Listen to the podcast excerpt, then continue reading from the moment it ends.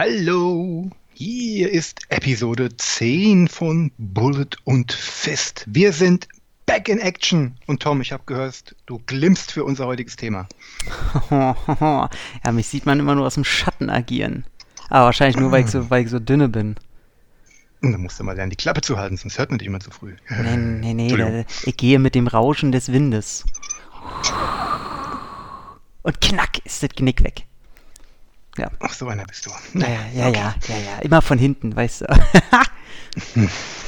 Fällt mir gleich wieder South Park ein. Ich habe heute South Park das erste Mal geguckt, den Film, den Kinofilm. Ah, ach du meine Güte. Fand ich äh, im höchsten Maße langweilig, aber wie ich schon bei Letterboxd geschrieben habe, es blieb leider ein äh, Ohrwurm extrem extremst hängen. Fick dich halt die Klappe, Onkel Ficker. Ja. Hast du ihn auf Deutsch geguckt? Ich habe ihn tatsächlich auf Deutsch geguckt. Ähm, Mache ich bei Komödien immer als erstes, weil ich auf Englisch äh, öfter mal Wortspiele nicht mitkriege. Und beim zweiten Mal kann ich mich aber auf die Wortspiele und die Sprache besser konzentrieren, weil ich den Rest ja schon kenne. Und ab dem Moment gucke ich es bei Komödien erst ab dem zweiten Mal auf Englisch. Mhm. Hm, so ist es. Okay. Wie geht's den Film dir? damals gesehen, als er im Kino lief. Ich bin, ja, den habe ich damals gesehen, als er Kino lief, beziehungsweise danach dann auf Videos einmal und seitdem gar nicht mehr. Und dementsprechend sind meine Erinnerungen verblasst. Aber das Lied, das war mir noch äh, präsent. Ja, es ist total, ähm, ich finde ja South Park so am Puls der Zeit. Ich, die neuesten Folgen finde ich ähm, okay. Ich finde es nicht mehr so cool wie früher, aber der Film, ey, der ist von 99. Ich habe nicht einmal gelacht. Ich habe nicht einmal gelacht. Ich habe ein paar Mal bei Saddam, äh, Entschuldigung, gegrinst. Aber äh, nee, kann man total vergessen. Dafür gucke ich gerade Railroad Tigers mit Jackie Chan angefangen. Ähm, ja, höchst äh, egaler Film anscheinend. Ja.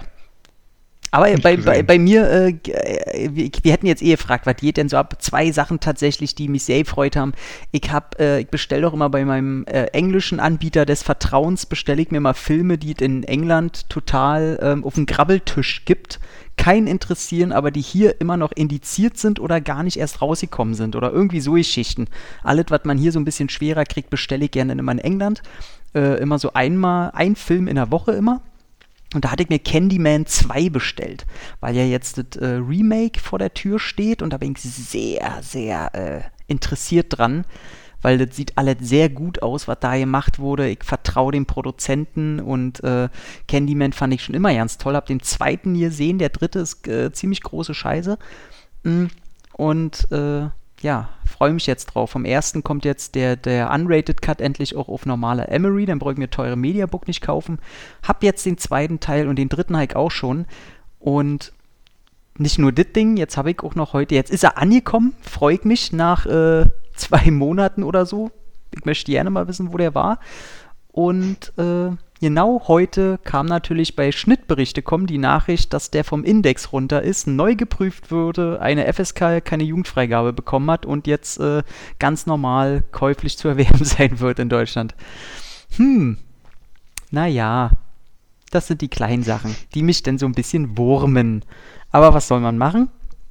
Äh, und zum anderen habe ich mich sehr gefreut. Ich habe heute den, das erste Mal einen Podcast gehört von Letterboxd. Die haben ja auch einen eigenen Podcast jetzt auf die Beine gestellt und ist jetzt schon mhm. die, die neunte Episode. Und da ist Alex Winter zu Gast, der äh, neben Keanu Reeves in Bill und Ted quasi den Partner spielt von Bill mhm. und Ted. Er ist somit, also er ist Bill, ne? Bill ist er. Richtig. Ja. Und äh, Bill S. Preston, Herrscher über die Sülzenasen. und äh, der spricht halt über, über Bill und Ted und über äh, seine Doku, die er gedreht hat, über Frank Zappa. Und äh, das ist tatsächlich ein sehr, sehr schöner Podcast. Und mich störte, dass ich die anderen acht Folgen nicht schon geguckt habe, weil die Dame, die das macht, äh, ist irgendwie so eine Neuseeländerin und ich, ich, mag diesen Stil absolut, den die, äh, also macht richtig Spaß, den äh, ihr zu hören. So, das finde ich sehr schön, möchte ich in, äh, somit also empfehlen, den Podcast von Letterboxd. Du empfiehlst also die Konkurrenz, damit die Leute noch weniger Zeit haben. Naja, ich, ich habe den ja bin, schon. Ich bin entgeistert. Ich habe den ja schon Geld unterschoben. Ich muss ja auch meckern mit Letterbox, was die da jetzt machen, mit, äh, dass das auf immer so viel Werbung immer aufploppt. Äh, das ist ja pervers. Also dadurch läuft bei mir auch Letterbox immer langsam und äh, oder langsam mehr und das nervt total und äh, die Werbung springt da dauernd hin und her. Das ist äh, bisher war immer OFDB mein Hassobjekt, was Werbung auf Seiten angeht. Ähm, jetzt äh, Letterbox ist schon schlimm, aber wie du ja schon komplett weißt und richtig wahrscheinlich stellen willst, die wollen natürlich, dass man ein Pro-Abo abschließt, weil dann ploppt da keine Werbung mehr auf. Oder einfach gesagt, die wollen Geld verdienen, entweder über deine Pro-Partnerschaft oder über die Werbung. Ja. Hm, Die Frage, wie ich es ihnen zukommen lasse am Ende des Tages. Ja, ich finde es relativ okay, weil dieser Pro-Account, der kostet 20 Euro im Jahr und äh, so viel, wie wir das, sag ich mal, nutzen, finde ich das schon, äh, da gebe ich den gerne mal so den 20 im Jahr. Ja, das ist zurzeit das, was mich so, äh, ja, ne? Ja. Jo. Ja, und Nicolas, Nicolas Cage ist gerade wieder äh, bei mir. Ist er ja immer groß, aber ich habe gerade Primal habe ich geguckt und äh, gestern ist aus England angekommen, äh, wie, ich weiß nicht, wie er bei uns heißt, aber da, im Original heißt er The Boy in Blue, wo er wahnsinnig durchtrainiert hinten drauf ähm, erscheint. Keine Ahnung. Also, du hast mir das Poster ja, das Cover ja geschickt gehabt über einen privaten Mhm. Kanal. Hat mir gar nichts gesagt. Ja, Also, mir wenn's, auch. und wenn schon, wenn schon so weit ist, dann. Ist irgendwie so ein Ruderdrama oder so. Oh, oh, oh Mann, jetzt, jetzt, jetzt. Jetzt habe ich dich, ne? Jetzt, jetzt habe ich dich an den Eiern, mein Freund. Ich weiß doch, was dich kitzelt, ey. Ein Ruderdrama. Jetzt dämmert das. Ey, wobei Nicolas Cage, wenn der richtig anstrengt und seine Mitruderer anbrüllt, sie sollen gefälligst schneller machen. ja, schön, da fällt mir gleich seine Fresse aus Face-Off ein, wo er vom Spiegel wegguckt äh, zu Gina Gershon. Ach, schön. Ja, was, was, was, ist, was hast du denn zu erzählen? So, gibt's da irgendwas? Bist, du weißt doch, ich bin doch eher maulfaul. Ich erzähle ja immer so wenig von mir selbst. Das, das stimmt Ähm. tatsächlich, ja. Ja. Im Kino war ich gewesen, ja. Ich habe mir Tenet angeguckt. Du, äh, und ich habe mich gefreut, dass du den äh, so toll fandest. Naja, was heißt so toll? Es ist, Du hast ihm- schwierig. Du hast ihm Ich habe vier ihm, vier Ste- ich hab Sterne. ihm vier Sterne gegeben. Ich habe ihm vier Sterne das gegeben. sind und das acht sind- von zehn. Ja, und das bedeutet, dass ich mich bei dem Film, dass es mir wert war, Geld fürs Kino auszugeben und dass er ähm, mir auf dem- der Kinoleinwand sehr viel Spaß gemacht hat. Auch ich habe ihn wie viele andere nicht vollständig verstanden, zumindest nicht mit dieser ähm, doch sehr komplizierten Art, die Nolan nutzt, um das Ganze da auszubreiten. Aber ich habe so ein paar Sachen, da weiß ich genau, da will ich beim zweiten Mal nochmal genauer drauf achten. Aber das, da will ich jetzt nicht drauf eingehen, das wäre Spoiler-Talk. Und vielleicht will der eine oder andere noch reingehen oder Aber Ja, damit findest, findest du den ja schon äh, weitaus besser als ich. Also ich habe ihm immer noch gerade so eine 7 von 10 gegeben und habe aber nicht die geringste Lust, den mir nochmal anzugucken. Ja. Hm. Fand den aber als äh, optische Erscheinung auf der Kinoleinwand auch sehr imposant. Ja, also wie gesagt, auch wenn das vielleicht wenig Sinn ergibt, dieses ganze Zeitreise-Paradoxon, nenne ich es jetzt mal vereinfacht und verkürzt, ähm, ist es optisch cool dargestellt. Ach, das fand ich gar nicht so schlimm, dass das alles keinen Sinn macht. Das, ist, das sind gar nicht die Punkte, die mich Nee. stören. Aber ob, ob das Sinn macht oder nicht, weiß ich nicht. Dafür bin ich ehrlich gesagt, was Physik angeht, dann doch etwas zu minder begabt. Also, Ja, oder, oder generell die Frage, ob man sich damit beschäftigen will. Das, das, das war mir völlig, äh, ich sehe das da, das ist okay, ich habe es nur zur Hälfte verstanden. Ähm, aber das ist nicht das, mir gingen ganz andere Sachen mächtig auf den Sack und das hat sehr, sehr viel mit der weiblichen äh, Rolle zu tun in dem Film. Okay. Die, ähm, da hätte ich jedes Mal alles, was mit der zu tun hat, äh, hätte ich ausrasten können. Aber ähm, ist ein anderes Thema. Sprechen wir vielleicht äh, am Donnerstag im, beim Cine Entertainment Talk in einem Patreon-Cast drüber. Ja, mal gucken. Ähm, ähm, ähm, ansonsten kommt auch noch ein Podcast raus bei, ist das Movie Geek oder was? Muss ich peinlicherweise Scheiße, nochmal nachfragen. Ich war irgendwo zur Gast und das ging alles so schnell und äh, aufgenommen. Da muss ich auch ganz schnell wieder weg. Und ich muss den Herrn noch fragen, für welchen Podcast das jetzt eigentlich, wo das rauskommt. Da haben wir eine Stunde lang äh, zu dritt über Tenant geredet. Das war, äh, ich glaube, das Chaos merkt man im Cast selber nicht, aber das war sehr witzig. Ähm, also, also, liebe Zuhörer, ihr merkt, ähm, Tom ist schon in Sphären im Podcast-Geschäft Oh Alle reißen sich um ihn, er weiß schon gar nicht mehr, wo er, oh ja. wo, wo, er seine Lippen hinhängen soll. Es, es hat immer ein, ein, wie bei Undisputed quasi, muss immer ein Wettbewerb stattfinden. Wer, wer mich denn kriegt am Ende als, als Gast. Ja. Was soll ich machen? Ey, ich bin halt äh, ein selbstverliebter kleiner Wichser. Ja. Geht eigentlich. Bringt's Essen auf den Tisch. Ja, nee. ähm, wir reden heute wieder über zwei Filme. Jetzt haben wir zehn Minuten gequatscht, jetzt dürfen wir zum Thema kommen. Und zwar Nein, ging. Jeder redet über einen Film. Nicht jeder redet über zwei Filme. Entschuldigung, ich muss dich mal äh, Korinthen kacken lassen. Ich, also. ich, ich, du verdammter ich, ich wollte gerade Kommunist sagen, aber das hat nichts mit irgendwas zu tun, zu dem, was du gerade gesagt hast. Ich bin, ich bin alles, nur kein Kommunist. Du bist einfach ein, ein Kommunistenfaschist. So. Ähm, und zwar. Die letzte Haarspitze, wenn ich welche hätte. Ja, aber wirklich, mit all deinen Haaren bist du äh, Kommunist. Hm? Hm. Und zwar ging es um. Wir wollten einen Buddy, jeder sollte einen Buddy-Film raussuchen. Das war sehr lustig, weil das hatten wir nicht geplant, dass äh, nee. wir dem anderen so einen Film vorschlagen und wir beide hatten Buddy-Filme äh, im Kopf. Und da haben wir doch gesagt, hey, wenn es schon Buddy-Filme sind, dann können wir auch beide dasselbe Thema haben.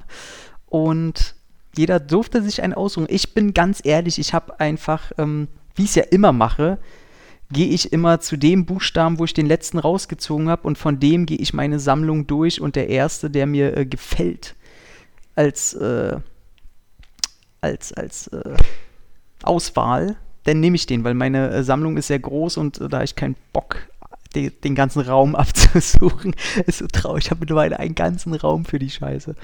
Ähm, ich wollte gerade sagen, der Esel nennt sich immer zuerst, aber ich sag meinen zuerst, aber trotzdem bitte ich dich natürlich gerne, welchen hast du dir ausgesucht, lieber Markus? Ich habe mich für Back in Action mit Billy Blanks und Roddy Rowdy Piper entschieden. Hm. Äh, gut, alles darüber, was äh, die Verpackung angeht, da sind ein paar lustige Sachen drauf, die werde ich nachher nennen. War für mich eine Erstsichtung. Ähm, mhm. Auch einer der Filme, die ich mir denn aus England importiert habe, obwohl der bei uns äh, im Oktober oder November auch auf DVD erscheint, aber da können wir später noch was zu sagen. Bei, ja, das stimmt. Äh, bei mir ist es ein Film, der dann ein, ein wenig neuer ist und ich dachte tatsächlich, der ist äh, ein paar Jahre jünger, so zwei, drei, aber tatsächlich von 96 mit dem nee, Hass will ich nicht sagen, aber von mir doch sehr stark verschmähten Steven Seagal und Keenan Ivory Waynes The Glimmer Man. ich, ich weiß noch, wie ein, wie ein Trailer rauskam. War das der deutsche Trailer? Ich habe mir nur den englischen angeguckt. Normaler ist es nicht so stark. Aber ich glaube, im deutschen Trailer haben sie immer so The Glimmer Man. wo ich, wo ich, ey, ich, ich konnte ja 96, aber ich 10, sagen wir, ich habe den mit 11, 12 wahrscheinlich gesehen. Da war mein Englisch noch nicht so gut, dass ich wusste, was to glim ist, Glimmer. Und dann hatte ich das irgendwann mal gegoogelt, sehr viel später, als mir das wieder aufgefallen ist. Und dann habe ich mich immer neu gefragt, äh, was macht denn ein Glimmerman? Also das klingt wie der lächerlichste Marvel-Superheld, der irgendwo in 300. Reihe ganz hinten ist und äh, bei einem Krieg der Superhelden auf der 35. Seite oben in der rechten Ecke explodieren darf. Äh, und dann, ja, er, wirklich das Glimmen. Und was, was soll das? Also, soll das sein, oh, die, die Gegner sehen nur ein Glimmen, bevor er zuschlägt? Ja, aber was für ein Glimm? Er, er, er, also er raucht ja nicht mal. Von was glimmt er denn? Also, dieser Name ist sehr irreführend. Damit habe ich meine Probleme. Und wenn das ein Buddy-Film ist, warum ist das nicht die Glimmermans? ja, klingt zwar wie, zwar wie eine Sitcom, aber also das ganze Konzept dieses Namens macht mich fertig und zeigt mir nur wieder, dass Steven Seagal im Vordergrund stehen muss. Sein Kopf natürlich auch größer ist auf dem Cover. Und somit kommen wir mal zu dem Text, während der die äh, Story einläutet. Zwei clevere Cops, eine ausweglose Situation. John Cole. Früher erledigte er als Ein-Mann-Killerkommando die Drecksarbeit für den US-Geheimdienst. Man nannte ihn den Glimmerman. Jetzt ist er als Cop einem brutalen Serienkiller auf der Spur. Als man seine Ex-Frau tötet, wird Cole selbst zum Tatverdächtigen und muss feststellen, dass er es mit den mächtigen Drahtziehern im Hintergrund zu tun hat. Auf grausame Weise wird Cole von seiner Vergangenheit eingeholt. Actiongranate. Steven Seagal fackelt erneut ein Feuerwerk ab. Ein Action-Thriller wie ein Orkan spannend und unberechenbar. Ist unberechenbar was Gutes? ja, das war's. Ähm, schön, dass. Du sollst halt nicht voraussehen, was halt passiert. Was, ja. was auch ein bisschen. Das ist übrigens, äh, ein Orkan ist auch ein Action-Thriller. Also, das ist ein Action-Thriller wie ein Orkan.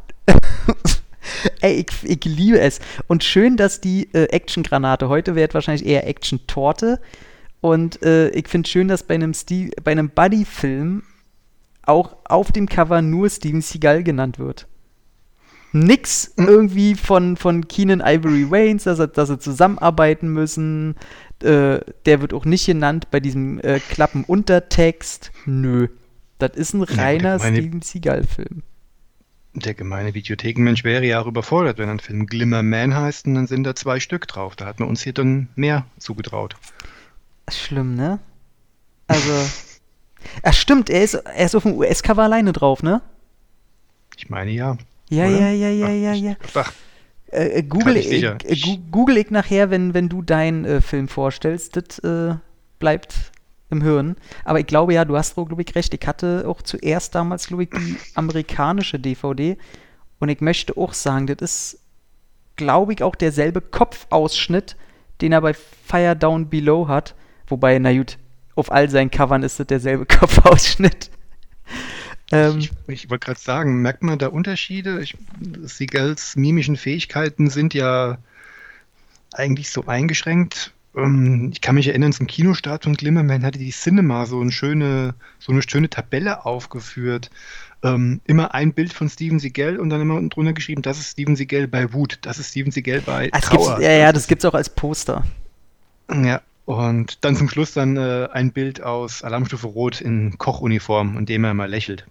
Stimmt, das fällt auch wirklich generell immer auf. Ist immer noch so, wenn er mal wirklich lacht. Ich rede nicht von seinem Lächeln, was immer so aussieht, als wäre er der größte Pedobär, sondern äh, wirklich lachen. Das ist immer noch sehr komisch.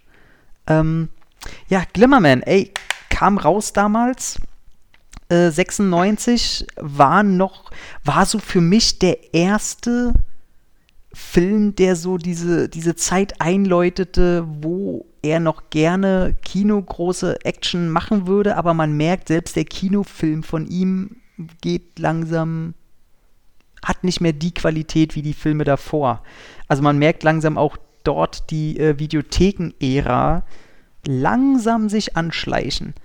Ähm, der Regisseur John Gray äh, ist nicht weiter groß bekannt. Also der äh, hat dann, mhm. der ist zwar bis heute weiter im Geschäft und äh, sein, ich glaube, sein größter Verdienst ist die Serie Ghost äh, Whisperer mit Jennifer Love Hewitt. Ähm, Habe ich irgendwann mal eine Folge gesehen, weil ich geil war auf die Hewitt, da bin ich ganz ehrlich und äh, einfach ein Proll. ähm, weil ich die, aber die ist auch sympathisch, ich will die jetzt nicht nur auf ihr Aussehen äh, degradieren. Ähm, aber das war alles okay, hatte ja, hatte ja auch richtig viele Fans, da auch sehr viele Staffeln. Und da hat der, äh, glaub, äh, selber Regie geführt bei 14 Episoden und aber ich glaube produziert und so war das für 140 oder sowas. Also der hat, der hing da richtig drin und das ist so sein Erfolgspferdchen. Gönn ich ihm, äh, finde ich gut. Aber ansonsten war da nicht viel. Ansonsten möchte ich noch erwähnen, dass der Director of Photography war Rick Boter. Und Rick Boter ist der, der bei den. Ich habe jetzt nicht IMDb, ich kenne nur den Namen und hoffe, das ist derselbe Rick Boter. Der hing dann relativ tief drin bei den Hellraiser Direct-to-DVD-Fortsetzungen. Und hat, glaube ich, dann auch bei einem Regie geführt. Ja. Nee, nicht nur bei einem, es waren dann, glaube ich, drei Stück oder so. Ja, ich glaube, alles, was nach Inferno kam.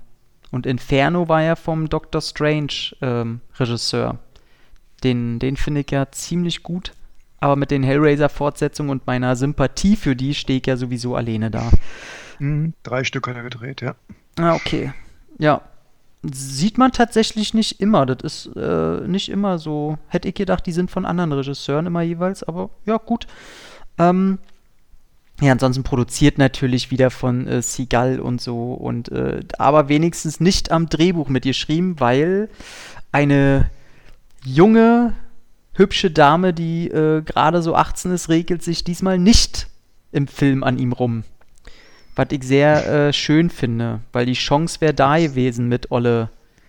Hier, wie heißt sie? Nikki, Nikki Cox? Heißt sie Nikki Cox? Ja, Nikki Cox aus äh, äh, wie heißt wie ist die Serie? Oh, auf Schlimmer und Ewig. Auf Schlimmer und Ewig, genau. Und das war die hm. Serie, wo sie quasi äh, ja für das optische Bonbon äh, sorgen sollte. Und danach hat die sich ja so operieren lassen und dann hat die nie wieder eine Rolle gekriegt. Na doch, die hat vier Staffeln lang bei ähm, Las Vegas mitgespielt mit James Caan. Naja, das war aber auch 2003 äh, bis 2007. Aber gut, nee, mhm. doch, nee, stimmt, aber hast recht. Seit 2011 macht die nichts mehr und da hat sie ein. Ah, nee, hier Voice, Voice, seit 2009 tritt sie nicht mehr auf vor der Kamera. Ähm, ich weiß bloß, dass ich das immer sehr witzig finde, dass das die Dame ist, die ähm, von Robert Patrick in Terminator 2 gefragt wird. Kennt ihr diesen Jungen? Na, den haben wir gesehen. Der hängt wahrscheinlich in der Galerie herum. Der Galeria? Ja. Und das ist äh, Nikki Cox. Oh. Und ja, bei Baywatch war sie natürlich dabei. natürlich war die bei Baywatch dabei. Ähm, und aber zum Glück passiert da nichts. Davor hatte ich ja so ein bisschen Angst. Das wäre so eklig. Das wäre eklig geworden. Und dann spielt ja dieser äh, Johnny Strong spielt noch mit in der Nebenrolle. Mhm. Johnny Strong, das ist mich der im Film der Freund von Nicky Cox. Und Johnny Strong ist mittlerweile auch so einer, der sich äh, so im Actionfach so probiert hat, immer so im B-Movies durchzusetzen, aber der ist spielt. Na, hm, Findest du nicht? Der, der, also was heißt probiert? Ähm, das sind eigentlich alles Freundschaftsdienste. Der Mann ist, ähm, musst mal, hast du mal die Webseite von ihm gesehen? Nee. Das ist ja so ein echter, so ein echter, so ein echter Biker-Typ. Der designt Messer, die er rausbringt. Der hat äh, eine Band, die nicht unerfolgreich war, hat vier, fünf Alben rausgehauen. Also das ist so ein ah, okay. Allrounder. Also Schauspielerei ist nicht dem sein Hauptstandbein, das macht er mal, wenn er Lust drauf hat. Ach, deswegen steht hier und, auch äh, Composer und Soundtrack steht auf jeden Fall dazu, ja. Naja, der hat auch die Musik für ähm, den meiner Meinung nach seinen besten Film äh, Sinners and Saints mhm. auch komponiert. Kommt da jetzt nicht der halt zweite halt, Teil raus? Glaube ja. Ja, der hat sich schon seit, seit Ewigkeiten angekündigt, aber der ist halt dick befreundet mit dem Regisseur William Kaufman. Mm, und, das sind, okay. und da die Dinger, und das sind ja William Kaufmans ähm, Independent-Filme, die er ja quasi aus eigener Tasche immer bezahlt. Und das sind äh, dann halt so Freundschaftsdienste. Ähm, Kaufmann, wer Kaufmann nicht kennt, der sonst arbeitet der so als ja, Auftragsarbeiter für Marine 4 oder äh, wie hieß er, Last Bullet, der mit Dolph Lundgren und Cuba Gooding Jr. und solche mhm. Sachen. Ja, also okay. das ist ja die, die Rechnungen zu bezahlen und die anderen Filme sind ja seine Lieblinge. Und da ist ja äh, Johnny Strong dann meistens mit dabei, weil die wohl relativ dicke sind. Ah, ich sehe gerade, also dass der auch äh, seit er sieben ist Martial Arts äh, trainiert in verschiedensten Ausrichtungen. Ne? Ja, cool. Nee. Ja, äh, da ist er aber auf jeden Fall noch nicht der recht markante, recht durchtrainierte Typ. Da ist er noch der kleine Bub irgendwie, also der kleine Teenie-Bub, dem man das noch nicht ansieht, dass der mal so eine Kante wird. Ich finde es ja lustig, dass du jetzt gerade wirklich mit den hintersten Nebendarstellern anfängst in dem Film. Naja, weil man kommt ja von, vom, äh, hier, wie heißt es, vom Röckchen ins Stöckchen, was weiß ich. Ähm, und der, das Spiel halt auch so, ich fand es sehr witzig, weil, weil ich immer nur ähm, die Hauptdarsteller und Brian Cox im Kopf hatte und er hat den Film nochmal geguckt und ich dachte mir, ey, krass, was da eigentlich für Gesichter äh, noch drin stecken. Da sieht man mal, was Steven Seagal zu der Zeit noch gerissen hat. Weil jetzt mal, also ich meine, allein Brian Cox, auf den werden wir ja noch später kommen, äh, aber auch selbst Bob Canton so. Der ist ja, also. Bob Canton verdient der Nebendarsteller und Charakterdarsteller, also ein Gesicht, das ja, brauchst du einen älteren, spießigen, steifen Herrn im Anzug, der ähm, auch äh, feige jeden darauf hinweist, dass er hier gerade Fehler macht, dann ist Bob Gunton dein Mann. Ja, und ich meine, der hat auch 139 Credits, ne? Und der Verdienter Arbeiter. Äh, komplett, komplett, aber auch einer, der was kann. Also finde ich, finde ich alles sehr cool, hat äh, mir Spaß gemacht, die alle zu sehen. Und ja, dann haben wir natürlich Keenan Ivory Waynes. Ich muss sagen, bei den Waynes blick ich nicht mehr so durch, so wirklich. Und äh, wenn ich bei IMDb ja, immer sehe, wie alt der mittlerweile geworden ist.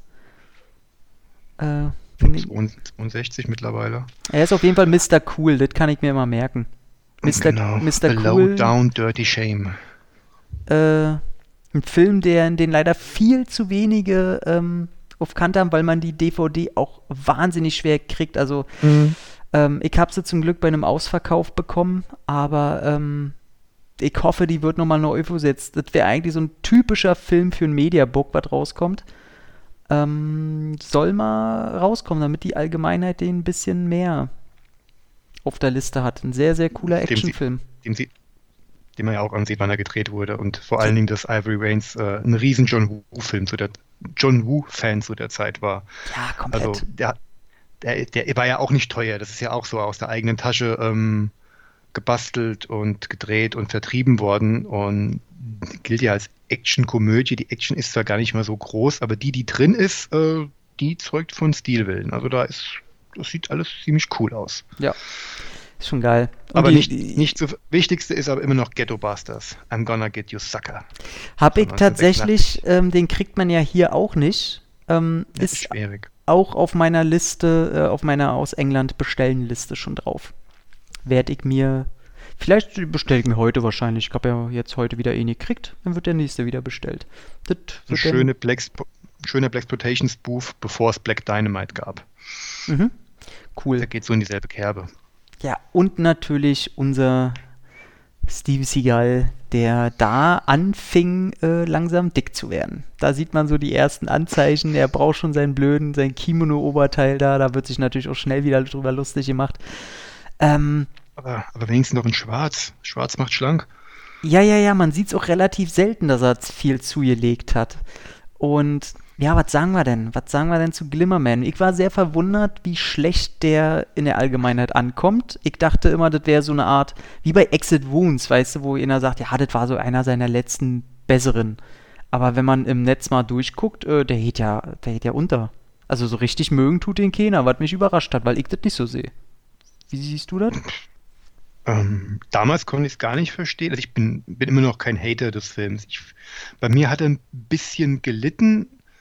Das hat wahrscheinlich auch mit der Geschichte von damals zu tun. Ich hatte den da, äh, damals hatte ich jeden Siegel-Film noch auf der Kinoleinwand geguckt und bei dem hatte ich schon deutliche Schwierigkeiten. Der ist nicht mehr bei unserem äh, Kleinstadtkino angelaufen. Und selbst wenn ich hier äh, in die nähere Region nach Frankfurt fahren musste, bei den großen Multiplex-Kinos, musstest du dich beeilen, der war nach ein oder zwei Wochen schon draußen gewesen. Und das hatte ich dann damals nicht geschafft.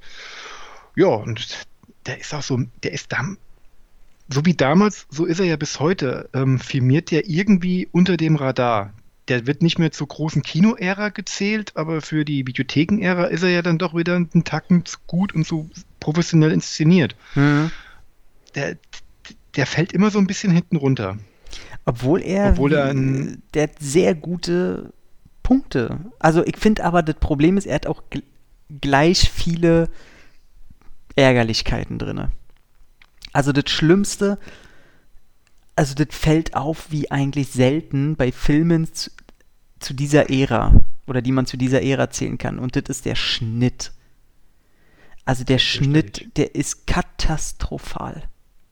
Also das fängt ja an, also alles, was so Stuntarbeit angeht. Ähm, wo, weiß ich nicht, ob die nicht wussten, dass man langsam auch bei Steven Seagal vielleicht mal ein paar Sachen drumherum schneiden muss oder die Second Unit vergessen hat, ein paar Schnittbilder zu drehen. Ich weiß nicht, woran es liegt.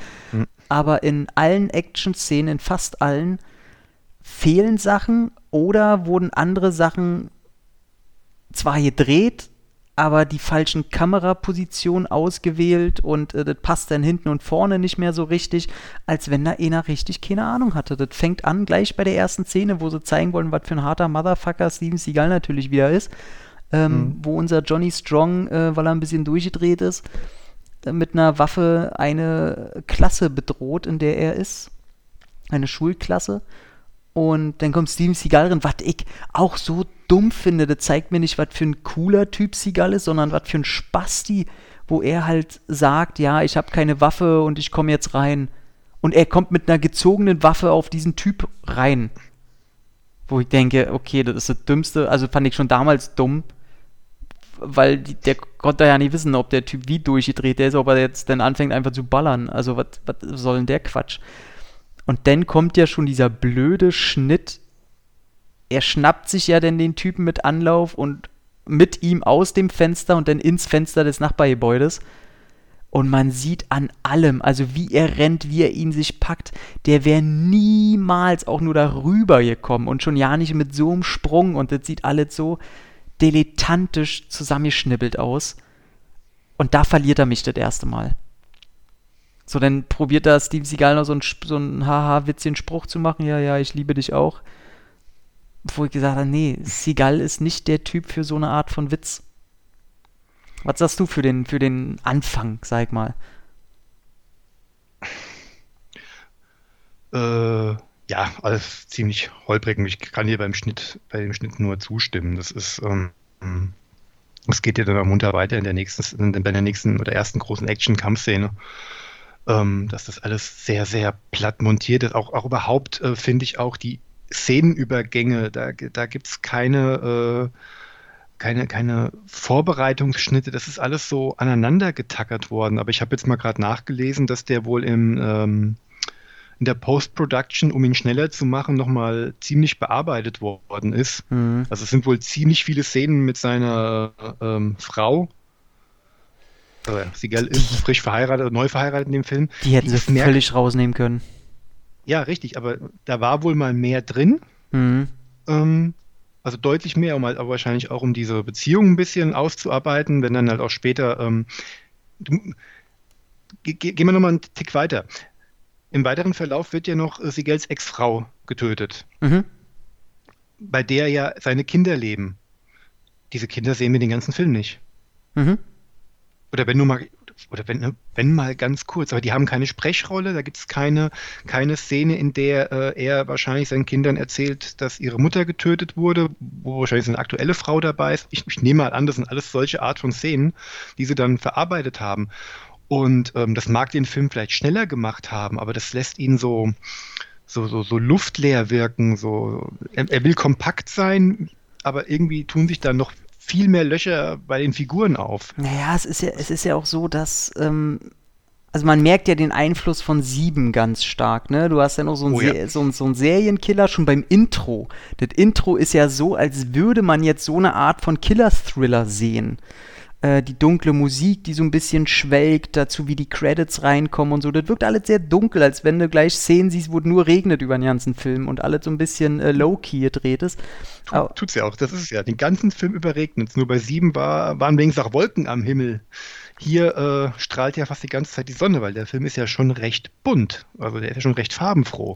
Da regnet es doch ja nicht so viel. Doch. Nee. Doch, selbst, doch, wenn die, doch, ich achte, fällt mir jedes Mal auf wenn die die Straßen entlang fahren, es ist immer am Regnen. Fast What? immer. Mir fällt gerade ja. nicht eine Szene ein, wo es regnet. Oder, oder, oder der, doch, es sind einige. Oder der Boden ist nass. Die Verfolgungsjagd, äh, wo diese beiden russischen Agenten Sigel aus einem Ach, Haus stimmt, abholen. Stimmt, da, da, ja, ja. Und auch, und auch am Anfang, wenn die fast zu jedem Einsatz oder zu jedem Tatort fahren, es regnet fast immer. Fährt ein Auto irgendwo hin, steht es an der Straßenecke, es regnet oder der Boden ist zumindest komplett okay. übernässt. Okay, dann ist mir das äh, aus irgendeinem Grund nicht aufgefallen, dann muss ich nochmal hin. Weil immer die Sonne scheint. Das ist so, das ja, ist ja. So, ein merk, das ist so ein, so ein, merkwürdiges Universum. Wie gesagt, sieben war immer dunkel und grau und äh, du warst ja schon deprimiert, äh, allein der Farbgestaltung und der, äh, der Nachbearbeitung wegen. Und hier äh, fühlst du dich im Happy-Go-Lucky-Land, äh, in dem ein paar Verrückte sich die Köpfe einschlagen. Ja, worauf ich vorhin hinaus wollte, ist ja auch, dass, ähm, das, das, also du hast im Grunde zwei Geschichten, die einander gar nicht brauchen. Was auch äh, völlig, wo ich auch im Nachhinein mich frage, wie konnte das jetzt eigentlich sein, wie konnten die das machen? Ähm, weil du hast diesen, diesen Serienkiller und das ist ja erstmal die Geschichte, da bringt einer Paare um. So, und. Das ist auch der Grund, warum sie gell, ähm, mit Keenan Avery ja, ja, ja, ja, äh, genau. ein, zum Duo wird, ja, ja. zum Team wird. Und äh, dann hast du halt, merkst du halt, okay, mit dem Sohn, also den Typen, den er da aus dem Fenster und rüber springt, äh, dem sein Vater, der hat Dreck am Stecken und dann merkst du, okay, dem mir fällt ja nicht, dass Seagal jetzt da irgendwie auch ermittelt. Und dann tut der so, als wenn dieser Serienkiller seine Frau umgelegt hat und auf einmal hast du mindestens eine Partei, die einfach zu viel da ist. Also der Film verliert dich einfach, weil er verworren irgendeine Kacke erzählt, die man hätte viel einfacher erklären müssen. Also, dass das alle zusammenhängen soll. Die hätten den Serienkiller komplett weglassen können. Also, das ist völlig, der wird ja auch dann auch so, so einfach nur so irgendwo in der Mitte so, so emotionslos äh, aus dem Spiel genommen. Und das ist alles ein Quatsch. Also auf Story-Ebene ähm, unnötig. Ich meine, du hast ja auch schon gesagt, dass sehr viel rausgenommen wurde. Und das eigentliche Skript hatte ja 114 Seiten. Vielleicht hat man das da geschafft, dann in knapp zwei Stunden irgendwie besser das, alle zusammen zu würfeln. Das Ding war wohl, vermute ich jetzt mal, als wirklich als großer Thriller für eine Kinosaison geplant, so ein, so ein, ja, so ein vollwertiger ähm, 105 Minuten Streifen. Hm. Als ob die Länge jetzt irgendwie Auswirkungen darauf hätte, aber du weißt, dass der Film ähm, deutlich größer wirkt. Jetzt ist es ein kleiner, etwas besser produzierter Videothekenfilm, der einfach nur äh, aufgrund des Warner-Looks deutlich professioneller aussieht, als er inhaltlich eigentlich ist. Und aufgrund der Besetzung. Ja. Und das andere hätte wahrscheinlich ein vollwertiger, Anführungszeichen, vollwertiger, ähm, typischer 90er Jahre Kinothriller sein können, den du da wunderbar in eine Reihe äh, stellen könntest bei Warner-Filmen mit, äh, na, einsame Entscheidungen, wenn wir schon bei Sigel bleiben, Daneben oder ähm, The Specialist oder was weiß ich, so, so, so die Kategorie von Warner-Filmen, die ja sehr präsent mhm. war zu der Zeit. Ja, ja. Ja, das merkt man auch. Und ähm, wir, wir, sind jetzt die ganze Zeit negativ. Ich sehe den Film ja ja nicht so negativ, weil klar, ich finde, das Drehbuch, so wie das jetzt äh, zusammengeflattert am Ende steht, schrecklich. Ich finde diesen aufgezwungenen Witz oder sarkastisch-ironischen Witz von Seagal lächerlich, weil das kann der Typ einfach nicht aber ich mag halt die Optik, ich mag die Häufigkeit der Action, ich mag, wie die Action an sich inszeniert ist, ohne jetzt auf den Schnitt und die Kamera einzusehen, weil das ist noch so wunderbar oldschool, da explodiert noch was, du hast noch Hand-to-Hand-Combat, du hast relativ viel Abwechslung drin und äh, Keenan Ivory Waynes ist okay als lustiger Sidekick. Ich finde. Ähm, ja, das, das, hast du den wirklich so sehr als lustigen Sidekick? Ich finde, der ist als. Ähm, lustiger Sidekick geschrieben, weil wir Keenan Ivory Waynes haben, aber Keenan Ivory Waynes scheint da wenig Lust drauf zu haben.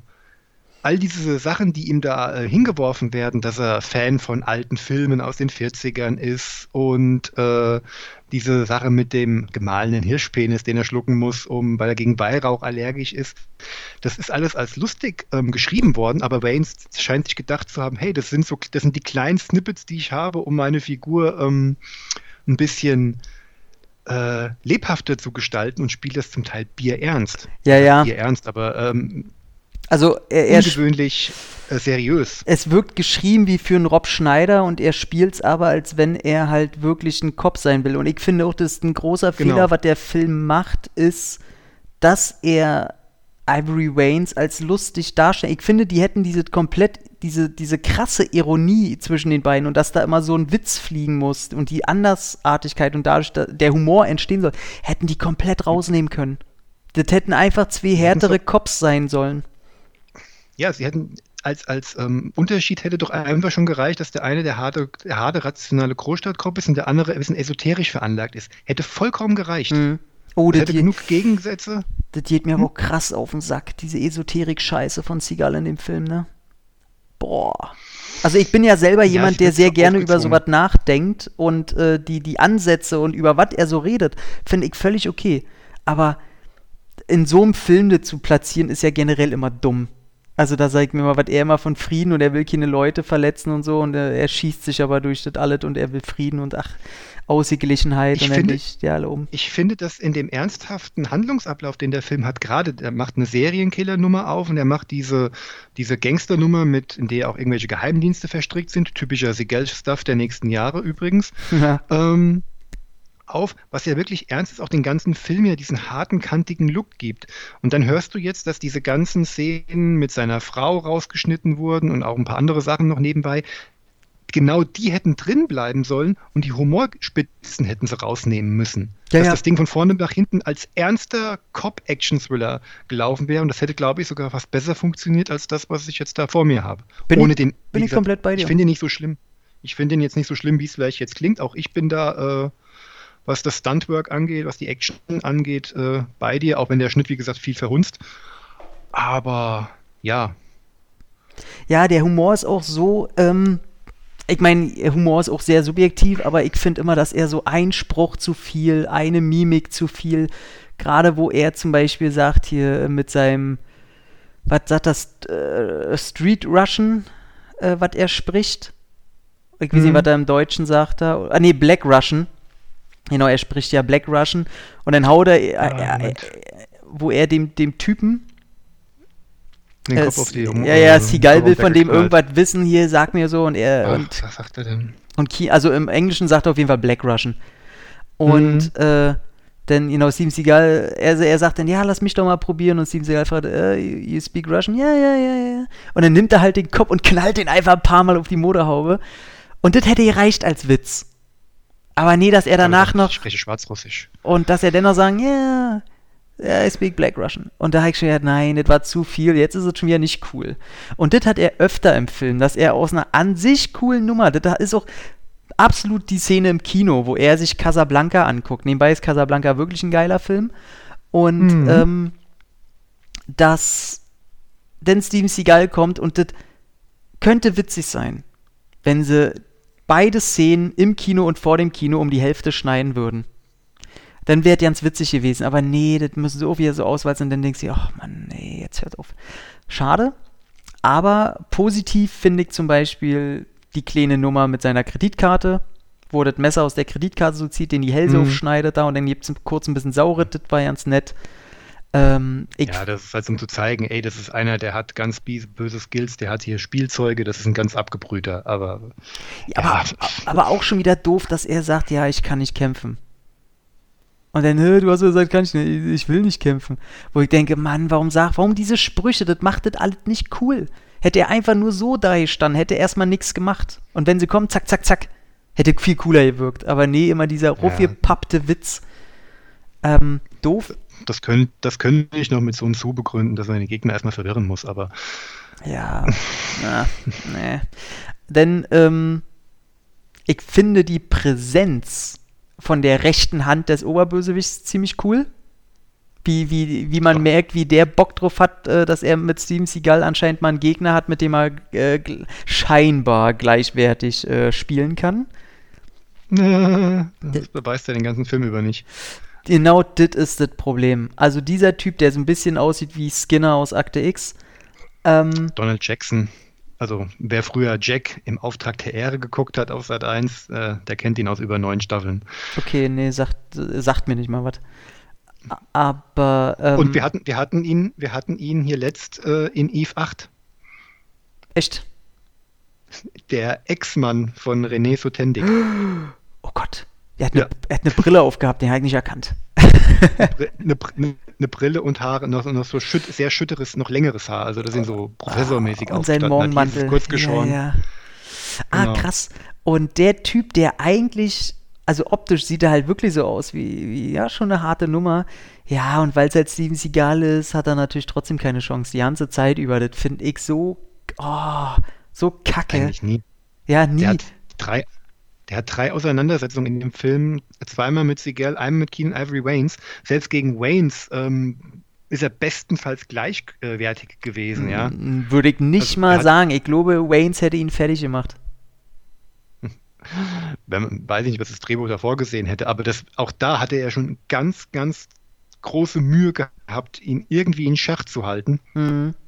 Und das lässt ihn äh, als die harte Nummer, die er sich die ganze Zeit präsentiert hat, dann doch etwas schwach erscheinen. Obwohl man ja eigentlich ziemlich genau sieht, dass der Stuntman, der unter der Maske seine Martial Arts Skills, die durchaus ähm, hm. ansehnlich waren, äh, nicht mit dem Darsteller da eigentlich ja, einhergehen. Klar, das sind klar. ganz andere, ganz andere physische Voraussetzungen. Das sieht man ja auch im Endkampf, weil Donald Jackson nie zu sehen ist, wenn er einen Tritt oder einen Schlag macht. Aber ist natürlich, äh, die, die gegen Keenan Ivory ist natürlich eine schön teure Szene.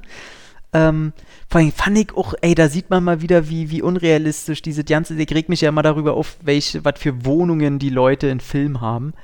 Und dann, dann siehst du Keenan Ivory Veins, der einfach mal in einem Loft irgendwo wohnt. Und dann kommt Seagal rein und er sagt, ey, was sagt er? Äh, do you live in this shithouse? Und ich gedacht, was? ich, ich, ich denke mal im Original, im Deutsch sagt er vielleicht Saustall oder irgendwie sowas. Ähm, ich glaube, ja. Und du denkst dir, Alter, das ist einfach mal mit die krasseste Wohnung. Wenn ich sowas hätte, dann würde ich mich wie ein König fühlen. Aber nee, für Steven Seagal ist es einfach nur ein Shithaus. Also, nee. Und ähm, dann auch wieder dieser blöde Witz, die Explosion ist ja ziemlich geil. Wo, wo Keenan da aus dem Fenster knallt und er in sein Auto fällt. Und dann stört mich jedes Mal, wie Casab der Casablanca-Schriftzug vom Poster noch auf seine Fensterscheibe knallt. Da denkt mir jemand, Mann, warum müssen die noch diese Ironie jetzt reinbringen? Diese, ah, ja, ihr wisst ja noch hier, Casablanca. Stört mich. Stört mich. Ähm, naja, und dann hat man ja, äh, muss man aber jetzt mal sagen, bevor wir auf das äh, recht schreckliche Ende kommen, wo, nö, halb schreckliche. Ähm, wohl die coolste Szene im Film, da wirst du mir beipflichten, die im Restaurant. Mhm wo ein völlig, das hast du ja auch schon im Vorgespräch gesagt und da ich dir völlig recht, wo er das erste Mal auf einen völlig deplatzierten Brian Cox trifft. Weil nämlich Brian Cox. Markus, ich dachte, ja. du beendest jetzt den Satz. Äh, viel. Äh, einfach, ein, einfach einer der besten englischen Schauspieler des Planeten ist, die aktiv, noch aktiv sind heute. Ja. Was möchtest du hören? Ja, irgendwie, der ja. ist einfach viel zu gut für diesen Film. Ja, das ist wie, viel, als wenn du einen Jim Carrey. Würde. Ja, genau, der hat zu viel Würde. Das ist wie, als wenn du Jim Carrey in einen Scary Movie setzt. So. Das, äh, da, da, das stimmt und der, und, der, und der spielt nicht mal so eine Paycheck-Rolle runter, als ob er keinen Bock hätte. Im Gegenteil, der hat einen, einen Spaß, diesen Komplett. arroganten, hochnäsigen Typen darunter zu rattern, mit seinen Bonbons, die er raushaut. Selbst dann, wenn er äh, Kugeln im Bein und in der Hand hat, hat er immer noch ein so ein, so ein Überlegenheitsspruch auf, äh, den, auf, Lippen, ja. auf den Lippen. Ich bin so dankbar, dass er den Film lebend verlassen darf. Mhm, auf jeden Fall. Stimmt. Obwohl er, der, obwohl, obwohl er der Bösewicht ist, ja. Also, und es gab gen genug Situationen, wo ich gedacht habe, allein wo die, wo er mit dem Hauptbösewicht äh, in einem Pool schwimmt, dachte ich schon, ach, da kommt irgendeine Szene, da wird in einem Pool erschossen. Und ich dachte schon, das ist Brian Cox da damals. Aber nee, mhm. genau, er kommt, äh, er wird nur angeschossen und kommt aber auf jeden Fall davon, sofern er äh, raushumpeln konnte aus dieser recht schlimmen Gegend da. Aber mag ich auch, der, also er, das ist die perfekte Rolle für, also wie die auch hier spielt, ist jemand, der hat einfach so viel gesehen, dass der Tod einfach schon so, der gehört einfach dazu, ob es heute passiert oder morgen. Also die Angst vor dem Tod ist einfach nicht mehr da, deswegen beantwortet er alles suffisant und ist so schön. Aber man muss auch sagen, auch neben Brian Cox ist die Prügelszene in, der, äh, in dem Restaurant ziemlich geil, weil das die einzige ist, die nicht zerschnitten wirkt. Ähm, mhm, richtig. Und natürlich gibt es die supergeile Szene, wo der Typ kurz vor einer Metallstange ist mit dem Kopf und er haut dem auf den Hinterkopf und er knallt dadurch auf diese Stange. Die ist natürlich äh, angespeedet und das sieht man auch. Trotzdem ist es eine geile Szene. Das sieht so schön brutal ja, aus auch, auch die Herleitung, wie es sich das noch schön hochschaukelt, wenn er da reinkommt, erstmal den ganzen Bodyguards klar macht, Jungs, ihr könnt mir nichts, ich bin zwar nicht erwartet worden, aber der Mann da hinten, äh, Brian Cox ist gerade beim Essen, ähm, der will mit mir reden. dann der Oberbodyguard, der ihn dann ständig, der dich anscheinend ähm, äh, verletzt fühlt oder angegriffen fühlt oder Angst hat, dass er ihm hier den Platz wegnehmen könnte. Also das ist ja wirklich. Äh, ja, der hat auf jeden Fall der Suizidgedanken, der Typ. Ja, wird dann auch mal so, so richtig stilecht durch einen. Äh, Die Pagode? So eine, ja, so eine Pagode geworfen, genau. Und dann will er, will sie Gelder nach dem Gespräch rausgehen und er hat immer noch nicht genug, ja. ja. Wie das dann aber hergleicht. Diesen Spruch finde ich fantastisch. Dieses, ich habe ein buddhistisches Heil, nee, was über Buddha zu lästern kann dir Unglück bringen. Ich habe nämlich ein buddhistisches Heilmittel in der Tasche, das die Beule auf deiner Stirn heilen kann. Welche Beule denn? Und dann geht's los. Also für einen Buddhisten ist Sigel auch sehr aggressiv unterwegs, das muss man halt auch mal sagen. Da habe ich leider das Problem, ich habe eine sehr große Aversion gegen diese Sprüche. Diese hier, deine Beule, welche Beule denn? Hassig, wie die Pest. Finde ich super. Hier finde ich super. Hier finde ich super. Hier hat es auch schön gepasst. Vor allen Dingen, weil halt dieser Gegenpart so, so, so übereifrig, so, so ein, Typen, der, um, der muss in seine Schranken mal gewiesen werden. Und da denke ich mir so, ach komm, den hast du dir verdient. Aber ich denke mir wirklich, weil er ist ja auch der Typ, der mit dem Kopf in die Stange der nicht knallt wird. Also dieser Stangenschlag auf dem Hinterkopf auch noch. Ey, in meiner Wahrnehmung ist der Typ tot. Also, ganz ehrlich, das war so ein Schlag, der sieht einfach so brutal aus. Also, mich würde nicht wundern, wenn der Typ gestorben ist. Ähm, und was ich ja denn ziemlich cool finde, dann kommt ja dieser recht ähm, stark gebaute Typ, der nicht muskulös, sondern eher so ein bisschen beleibt wird und der, der kriegt ihn ja dann so ein bisschen und dann muss er sich auch mhm. mal ein paar Tritte in den, äh, in den Bauch gefallen lassen, endlich mal. Äh, Robert Apisa.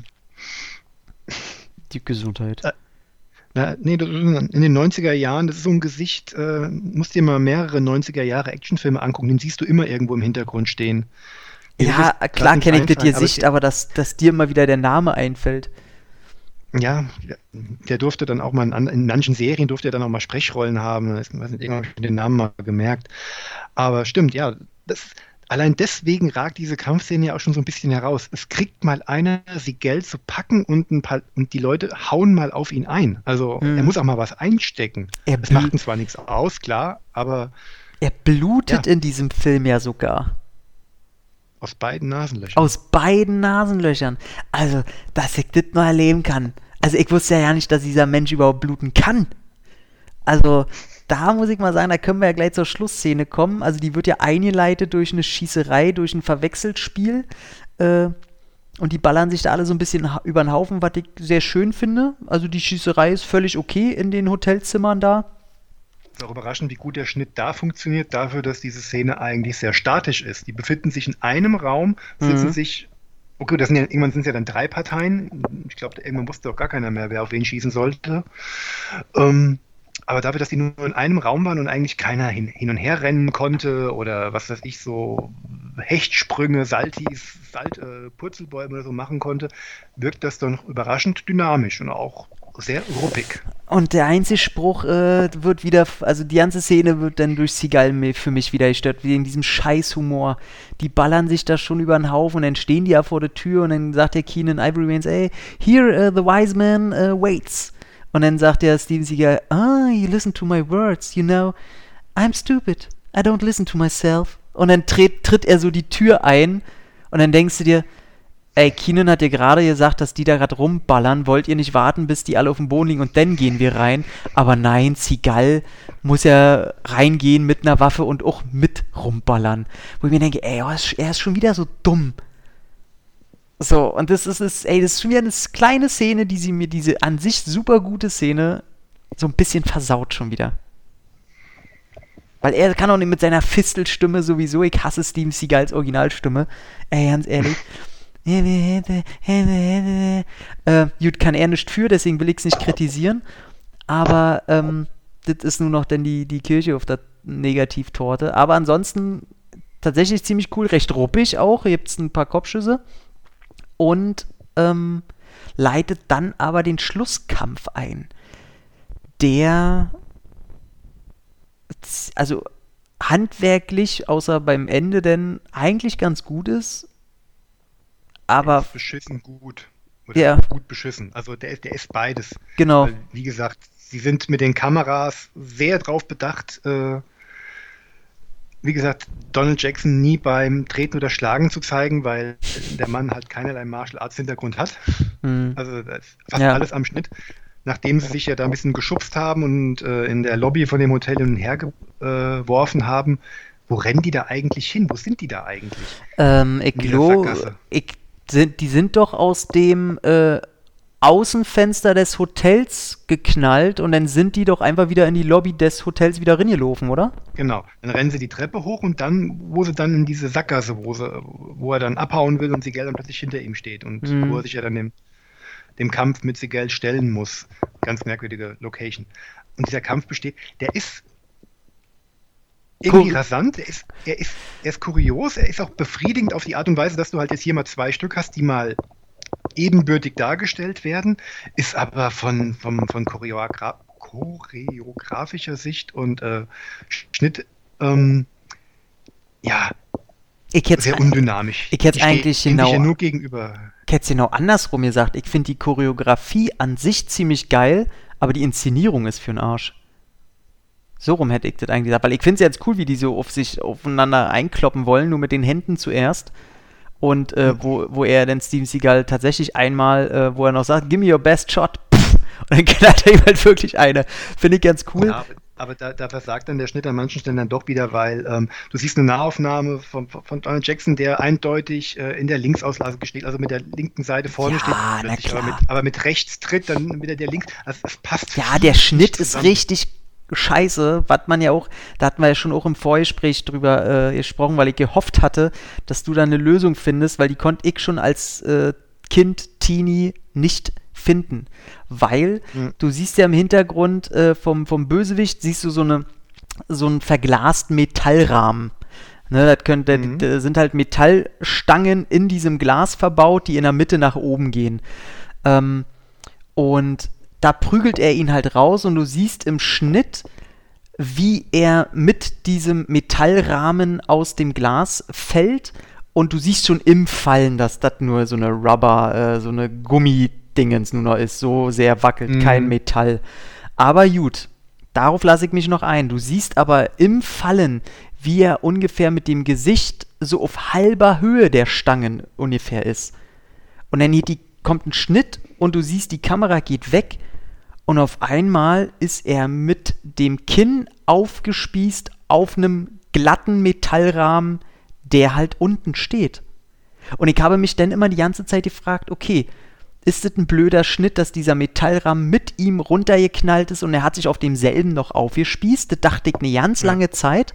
Und dann habe ich gedacht, mhm. nee, ey, das ist so offensichtlich, dass er so, das muss vielleicht ein Metallrahmen sein, der unten auch stand äh, wie bei einer Kirche, der manch, äh, wo dann manchmal das vordere Abteil, wo der seine Reden hält, ja auch manchmal so ein bisschen dann abgegrenzt ist, ähm, dass da noch unten einer stand und er sich auf den aufgespießt hat. Kann aber auch nicht sein, weil der andere Metallrahmen, mit dem er runtergeknallt ist, denn da unten irgendwo liegen müsste, was er auch nicht tut. Somit macht das komplett keinen Sinn, wo der sich da irgendwie wie aufgespießt haben soll. Und das zerstört mir so sehr das Ende. Also, das, da denkt jedes Mal, Ey, das kann es nicht sein. Das kann es einfach nicht sein. Und du hast, du hast immer noch keine Antwort, ne? Nö, ich, ich stelle mir, seitdem ich den Film das erste Mal gesehen habe, dieselbe Frage. Bis heute. Mhm. Ich würde da gerne mal den Regisseur fragen. Das wäre die erste Frage, wenn ich mit diesem Typ mal reden könnte. Ey, wie ist das gemeint? Naja. Gut. Nee, ich habe dafür keine Erklärung da, aber wie gesagt, ja. da der Schnitt sowieso hier und da sehr chaotisch war. Wer weiß, vielleicht war es auch ein Nachdreh gewesen und das hat alles nicht mehr zusammengepasst. Ähm, vielleicht waren sie mit dem ersten Shot nicht zufrieden, mit dem ersten Sturz aus dem Fenster, keine Ahnung. und was ich ja dann, ich meine, dann sind wir ja schon am Ende und dann können wir auch gerne abschließen mit dem Ding. Ich sagte nur noch ein bisschen zu der Auswertung zwei Sekunden und dann äh, können wir zum nächsten kommen. Was ich ja sehr witzig finde, ist dennoch das Ende. Du siehst ja, Keenan Ivory wird äh, verarztet, ist in einem Krankenwagen und dann sagt er, ja, und wenn du irgendwann wieder in der Nähe bist, ruf mich nicht an, ich will nichts mit dir zu tun haben, lass mich einfach in Ruhe, so als Witz. Und dann ist ja Steven Seagal äh, angelehnt an ein Polizeiauto, die ganze Straße ist vollgepappt mit äh, Lebensrettern, Polizisten, was auch alle, mhm. Feuerwehr. Und dann geht die Kamera in einem langen Longshot immer weiter von Steven Seagal weg könnte man mhm. auch so meinen, als wäre die Sicht aus dem Krankenwagen, der sich immer weiter entfernt, damit langsam der, der, äh, die Credits eingeläutet werden, kommt das, das Fade-Out kommt, bla bla bla. Und die Kamera hält aber ganz schön lange drauf und geht halt immer weiter weg. Und du siehst einfach, wie Steven Seagal da steht über den Keanu, äh, über, Keanu Reeves wollte ich schon sagen, äh, über den Witz halt irgendwie so ein bisschen grinst und du siehst, er weiß einfach nicht, was er die ganze Zeit machen soll, wenn er da so lange stehen mhm. soll. Du siehst, wie er sich zuerst ans Auto anlehnt, dann sich irgendwie wieder anders hinstellt, mit, mit der Hand dann irgendwie wieder anders. Sieht mhm. richtig aus, wie wir Zeugen hier machen jetzt. So. Die Hände, auch aufgefallen, stimmt. Die Hände vom Bauch ähm, zusammenlegt und, ja. und du siehst das, das Fragezeichen über seinem Kopf. Ist jetzt endlich mal einer Cut? Ja, es ist Hallo? so. Oder ich, oder ich gehe jetzt einfach. Also es wundert mich, dass er nicht einfach gegangen ist. Ey, wundert mich auch, er hätte ja zu irgendeinem Polizisten gehen und dann tut man so, als wenn man mit dem noch redet oder irgendwie sowas, aber nein, er bleibt so stehen wie.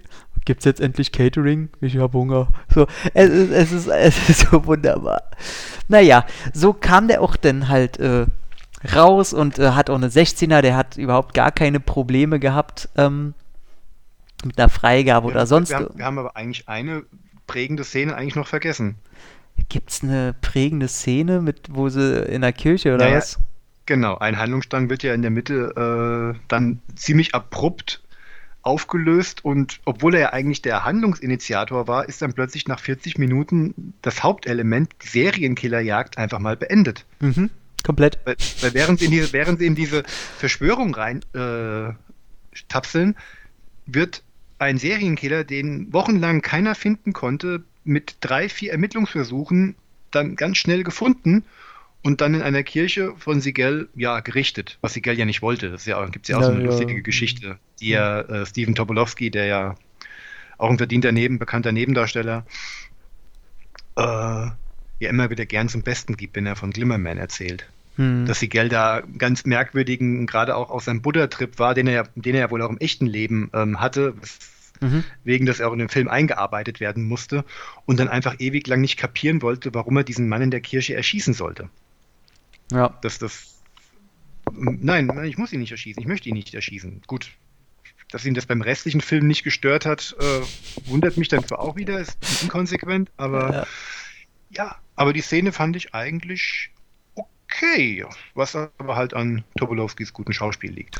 Genau, ich wollte gerade sagen, er schauspielert halt gegen die Stoigkeit von Seagal sehr gut gegen. Also der und der kann ja schauspielern, also muss ich auch sagen, der, ja. ist, der kann so sehr gut so nervöse Charaktere spielen. Ähm, mhm. War denn aber trotzdem, also an den Kinokassen krasser Flop. Also, was man ihm nicht ansieht, finde ich, dass der ein Budget hatte von 45 Millionen also ein Film zu der Zeit mit 45 Millionen sieht eigentlich ein bisschen knackiger aus. Aber, ähm, was nicht aus heißen soll, dass er schlecht aussieht. Hatte aber weltweit nur 20 Millionen eingespielt. Der Videomarkt wird ihm da extrem entgegengekommen sein. Ich denke mal, da wird er noch schön, ich denke, der wird in die mhm. schwarzen Zahlen dick gekommen sein, 96 noch auf jeden Fall. Ähm, aber liegt damit noch ganz weit so von den Zahlen, zum Beispiel eines Van Dams oder so, der hat damals auch schon noch ein bisschen mehr eingespielt, das ging aber auch schon alle drunter.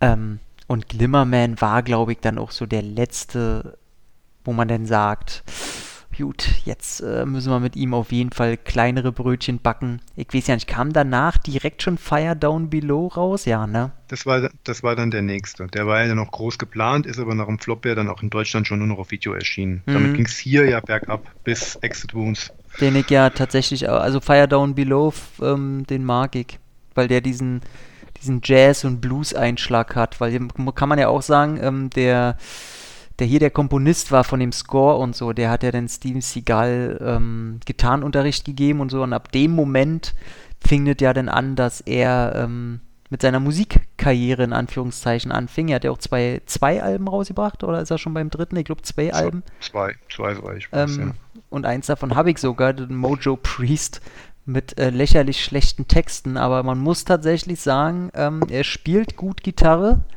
und sein Gesang, den er dazu gibt, ähm, das passt schon alles gut zusammen. Er hat ein, ich finde, ein sehr gutes Musikverständnis von, von Blues und Jazz, äh, so scheiße ich den Mensch finde, aber das kann ich ihm nicht absprechen. Ähm, und da fing das Ganze dann an, you know. Deswegen ist Fire Down Below der nächste, der hat einen sehr starken Einschlag, was so Musik und Gitarre und sowas angeht. Auch ähm, optisch, da sind ja dann Leute, die, naja, auf der Bühne und singen und Gitarre und bla bla bla. Ähm, ja, auf Blu-ray gibt es den immer noch nicht. Den gibt es nur in diesen Wunder, auf DVD gibt es den noch in diesen wunderschönen Snapper-Cases, die ich ja immer sehr mag. Hm. Äh, mit den Papp-Inlay Umschwüngen, keine Ahnung, wie man das nennt, aber ich finde es schön, wenn das so aus Pappe ist und alles. Und dann klackt man das zusammen mit so einem hässlichen Plastikschnippel. Das mag ich schon alles. Und mehr gibt es denn auch nicht zu erzählen zu The Glimmer Man. naja, kommen wir zum nächsten. Weil wir sind jetzt, haben wir, haben wir eine Stunde haben wir durch, ne? Hast jetzt, ja, 55 Minuten hast du jetzt, um über Back in Action zu philosophieren, analysieren, gern zu haben. Back in Action. Die Vergeltung. Zwei Männer. Unschlagbar wie eine ganze Armee. Seite an Seite kämpften der, kämpfen der Undercover-Cop Frank Rossi, Roddy Piper, und der Ex-Special Forces-Veteran Billy, Billy Blanks, gegen die Killer von Drogenbus Kassanian, Nigel Bennett. Kassanians Terminator Chaka, Matt Berman, hat nicht nur Franks Partner auf brutalste Weise abgeschlachtet, er hat auch Billys Schwester Tara und Franks Freundin Helen, Bobby Phillips, entführen lassen. Damit hat er sein Todesurteil unterschrieben. Denn der Bulle und der Combat-Spezialist sind durch nichts in der Welt aufzuhalten. Ein mörderischer Kampf entbrennt. Circa 90 Minuten Hochspannung, Tempo und Action ohne Pause. Back in Action.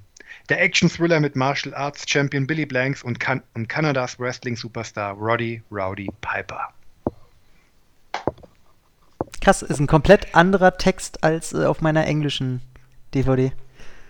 Ja, ja, gut, mir liegt hier eine 2001 gepresste DVD von Cineworld in Zusammenarbeit mit VPS vor. Dürfte, dürfte ein Bootleg sein, oder? Das befürchte ich fast auch mittlerweile. Mhm. Hm, habe ich auf irgend, als ich noch auf Videobörsen gehen konnte, als sie noch bei uns in der Region waren, habe ich die mal mitgenommen. Aber dafür ist die Qualität, abgesehen davon, dass es 4 zu 3 ist, eigentlich vollkommen in Ordnung. Ich glaube, da gibt es ja keinen, gibt es da eine, eine 16 zu 9 äh, Vorlage? Ich, ich glaube, ich möchte wetten, dass das Ding auch die Vorlage ist äh, für das, was uns in ein bis zwei Monaten hier in Deutschland Na erwarten klar, wird. die wird wahrscheinlich über, über, über Cargo Records wieder kommen oder so, ne? Ja. Cargo Records, Shamrock irgendwie so, ähm, die machen ja auch immer nur gute VHS-Kopien und brennen die auf DVD und gut ist. Was ich nicht niedermachen will, ich finde total gut, wie viel äh, alte Actionfilme die nach Deutschland holen. Von daher. Ich finde die Preise ein bisschen pervers, also für, für, das, was da geboten wird.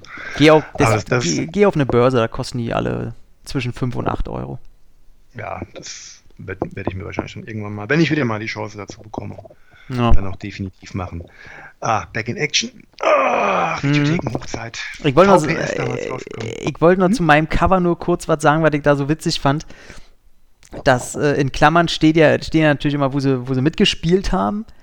Und bei Billy Blanks steht Taibo Workout und bei Roddy Piper steht in Klammern WrestleMania.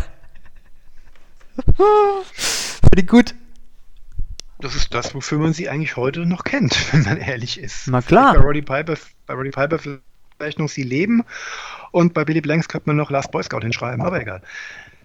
Ähm, ja, nee, also Back in Action damals hat der damals schon bös gelitten in Deutschland. Der ist ja damals auch von VPS rausgekommen und das war die Zeit, als äh, die gerade die Labels, die die Videothekendinger rausgehauen haben, schon im vorauseilenden Gehorsam Filme um einiges erleichtert haben. Und Back in Action hatte damals bei uns in der, in der Clique schon zu hohlem Gelächter ähm, gesorgt, weil mit diesem schönen Spruch, was ich gerade vorgelesen habe, weil das ist, dürfte der Originaltext der alten Videokassette hinten sein. Circa 90 Minuten Hochspannung, Tempo und Action ohne Pause. Und der Timecode auf VHS hat dann immer äh, ausgespuckt 77 Minuten. Hm. Das Ding war damals über 10 Minuten geschnitten. Krass. Naja, muss man ja. auch sagen. Also, wenn ich was Jutet äh, zu dem sagen kann, dass der schon ganz schön spritzig ist. Ja, das ist ein ziemlich knalliges Teil auf allen Ebenen. Naja. Und irgendwann, und doch, und irgendwann ähm, irgendwann, sind wir mal an eine, so eine Pressefassung gekommen. Ich darf, ich weiß gar nicht mehr wie. Also wirklich so ein Teil mit äh, Timecode, der oben rechts im Bild gelaufen ist. Mhm. Und das hat, gut, meinen Freunden hat er nicht gefallen, immer noch nicht gefallen, weil die haben sich immer über Billy Blanks lustig gemacht und man muss ja zugeben, Billy Blanks ist ja nicht unbedingt äh, mit einer großen Schauspielkunst gesegnet. Naja, ich muss aber sagen, der schlägt sich jetzt auch nicht schlechter als alle anderen B-Nasen, die man so kennt. Es gibt, peinlich, es gibt peinlichere und schlimmere, ja. ja. Aber damals war das, ey, wir waren, wie lange alt waren wir? 13, 14, 15. Ähm, über irgendwas mussten wir uns lustig machen, weil auf dem Schulhof haben sich alle über uns lustig gemacht. Gut. Ähm, ja, wir haben uns damals immer über diese Videofilme immer lustig gemacht. Ich weiß gar nicht mehr warum. Ich habe keine Ahnung. Kann es nicht mehr nachvollziehen. Jedenfalls, ich hatte dann damals mit dem Ding dann sehr, sehr viel Spaß gehabt und war dann ziemlich glücklich, dass ich auf irgendeiner Börse hier dieses Bootleg dann in die Finger gekriegt habe. Und ich mag den bis heute, auch wenn ich jetzt beim Rewatch, das muss ich leider zugeben, so ein paar Schwächen sich da mir dann doch aufgetan haben. Hm. Aber eine Stärke schicke ich gleich vorweg. Das Team-Up Piper Blanks funktioniert. Von vorne bis hinten. Also ich hatte ihn ja zum ersten Mal geguckt und hatte von dir halt gesagt bekommen, ey, das ist ein geiles Ding. Ich hatte im, im Netz mehr Leute als gewohnt bei so einem Film, die sagten, krass, also bei Letterboxd äh, dreieinhalb und vier Sterne waren nicht äh, waren so die Normalität. Und unter der äh, Erwartung habe ich den dann geguckt und muss wirklich sagen, äh, ich finde den einfach nicht gut. Also ich finde wirklich, hm. dass der billig aussieht, dass der lächerliche Bösewichte hat, dass äh, die Frisur von Billy Blanks markerschütternd ist, dass äh, alles so zwischendurch, wie das da alles kommt, das ist einfach so man muss dazu sagen, ich habe ja auch immer ein Problem mit dem Look von zum Beispiel PM Entertainment. Wenn die immer irgendwo drehen wollen und das ist aber alles nicht richtig eingerichtet. Das sieht, du siehst, dass da alles einfach ein paar Leute mit, mit komischen äh, Anzügen, die denen nicht so richtig passen, da irgendwie hinlaufen, dass die alle irgendwie was darstellen wollen und irgendwo drehen wollen, was aber einfach, wo einfach überall an Budget fehlt. Und das waren die 90er, das war normal, dass Leute so ausgesehen haben. Ja, nee, aber das sieht trotzdem alles billig aus. Und ähm, ich fand dann auch die Kämpfe alles nicht so geil, wobei ich aber sagen muss, äh, dass Billy Blanks, das war, glaube ich, der erste Film, wo ich ihn so sehr in Aktion gesehen habe. Und ich möchte sagen, würde der heute Filme drehen, in dem Alter, in dem er da war, wäre das so ein Scott Atkins-Typ. Man merkt, dass der viel härter, viel mehr rumwirbelt und eine einen Stil an Tag legt, der schon so ein bisschen äh, einfach geiler ist. Also den hätte ich damals, glaube ich, sehr gefeiert. Das ist äh, das große Positive an dem Ding. Und muss aber dann auch sagen, dass das, ähm, es war mir einfach sehr egal, der Film. Also zum Ende hin hat er, ist er zwar so ein bisschen äh, schön ausufernd, sag ich mal, aber mhm. alle da dran, ähm, also der ist jetzt in meiner Gunst nicht höher als irgendein anderer Film aus der Zeit. Also ist für mich einfach komplett nichts Besonderes. Hm, okay, das ist. Ich würde jetzt mal unterstellen, dass es wahrscheinlich daran liegt, dass du ihn jetzt erst gesehen hast und wurde das Ganze auf einem, ähm, ja, wurde den ganzen Pulk, der damals produziert wurde, jetzt äh, nach und nach abarbeitest. Und ich lasse dich gleich komplett ausreden, weil meins ist ja damit eigentlich schon durch. Ich möchte einer der wenigen Male hinzuziehen, ich werde mir den nochmal auf Deutsch angucken, weil man muss leider sagen, man merkt besonders an der Stimme von Billy Blanks, dass er nicht schauspielern kann, jeweils nicht mit der Stimme. Das kann Roddy Piper schon ein bisschen besser. Aber ich wette, wenn die Synchronsprecher gut sind, holen die noch einiges daraus.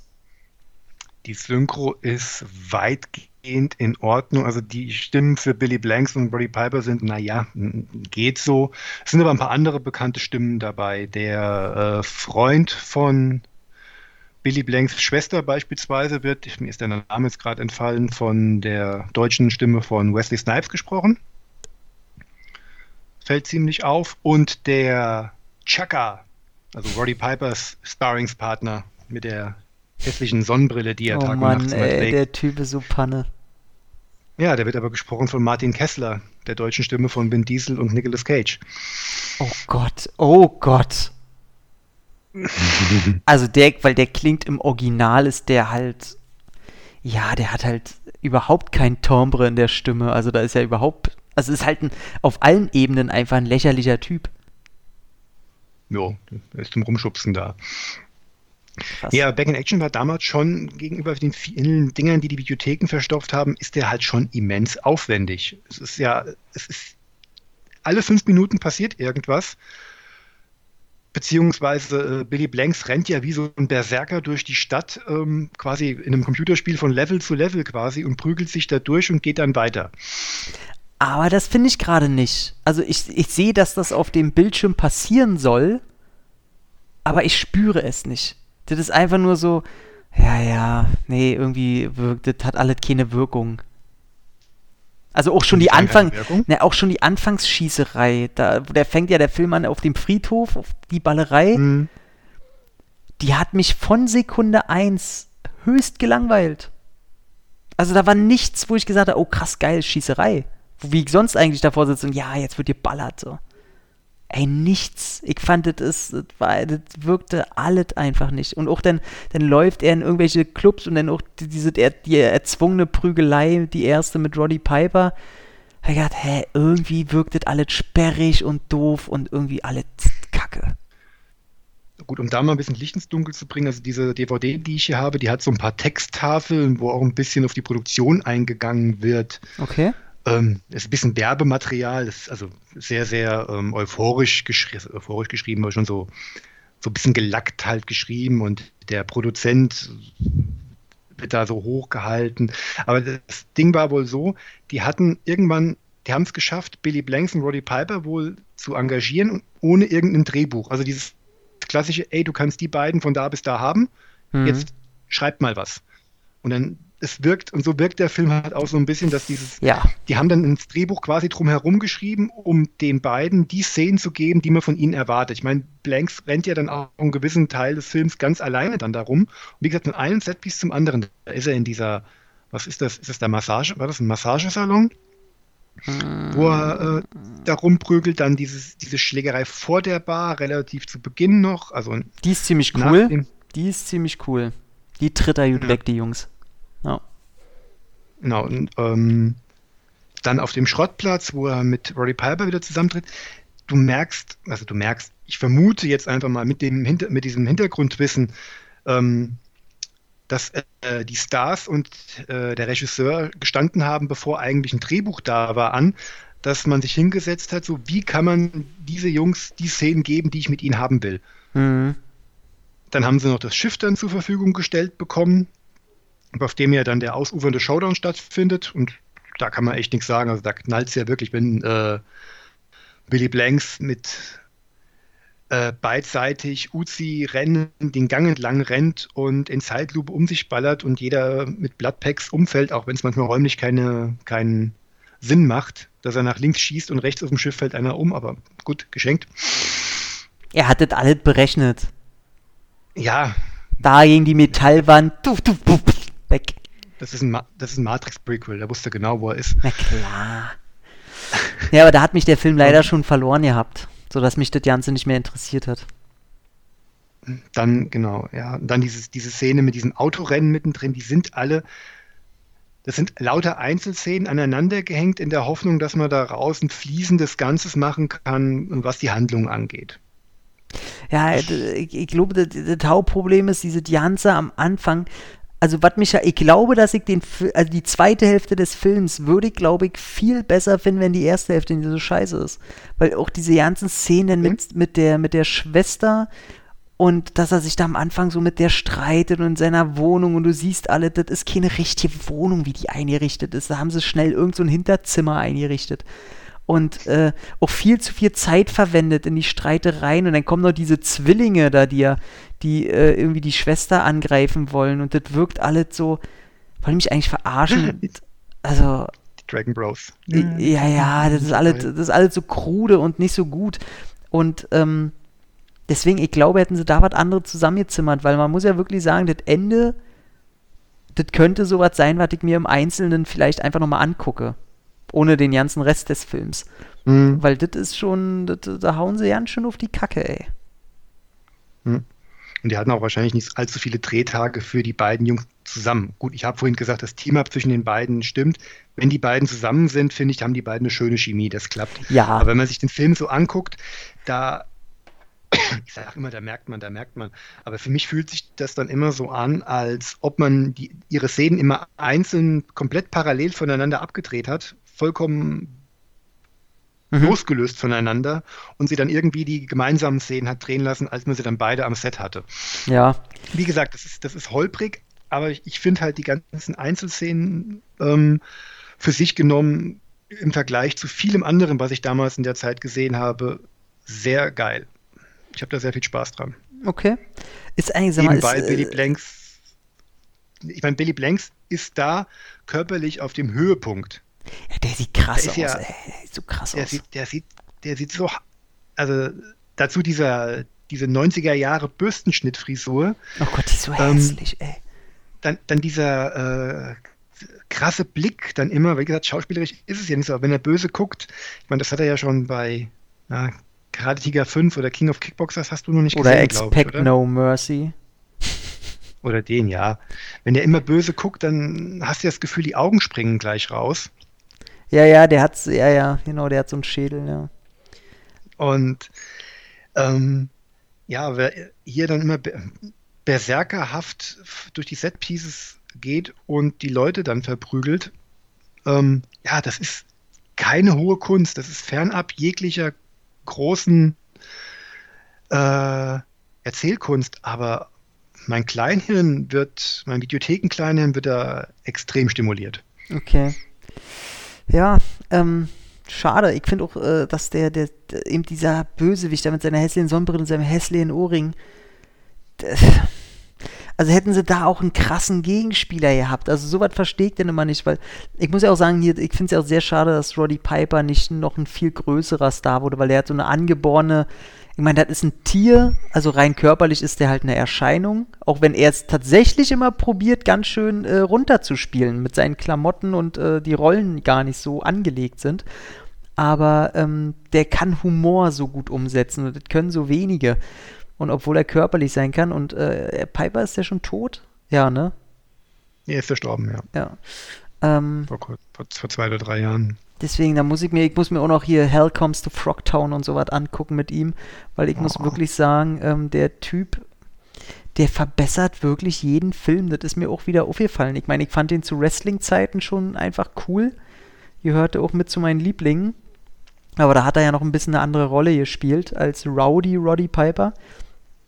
Aber äh, als Schauspieler mag ich den noch mehr. Und der, das ist halt das Traurige. Was hat man mir gesagt? Die haben ja nochmal einen Film gedreht, ne? Uh, Tough and Deadly, ja. Genau, und da haben sie, hatte ich jetzt von drei, drei, ja, von drei Seiten gehört, dass der wohl nochmal viel besser sein soll.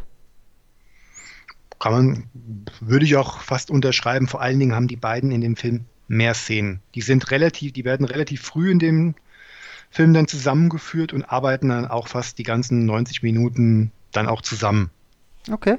Das, das ist schon ziemlich lustig. Haben die und da ist auch das, das äh, Mash-up gegeneinander noch viel spielerischer aufgebaut als hier. Also das, diese Schlägerei am Anfang in der Bar unterstreicht ja dann auch wieder diesen ähm, Work-in-Progress-Charakter, den der Film hat. Äh, wir, oh, wir müssen noch eine Szene mit den beiden einbauen, in denen sie sich gegenseitig die Köpfe einschlagen. Ah, oh, die macht auch keinen nur, Sinn, ne? Ja, wie leiten wir das jetzt her? Total total Banane eigentlich hergeleitet. Mhm. Der Film strotzt nur vor, vor, Dilettantismus und Blödheit in manchen Momenten, also auch in, in der Welt, in der er spielt. Ich meine, es ist eine Welt, in der Cops auf einem Tatort eines Mordes stehen, also wenn sie in der Wohnung von Billy Blanks sind, mhm. ähm, wo er die beiden Zwillinge totgeprügelt hat.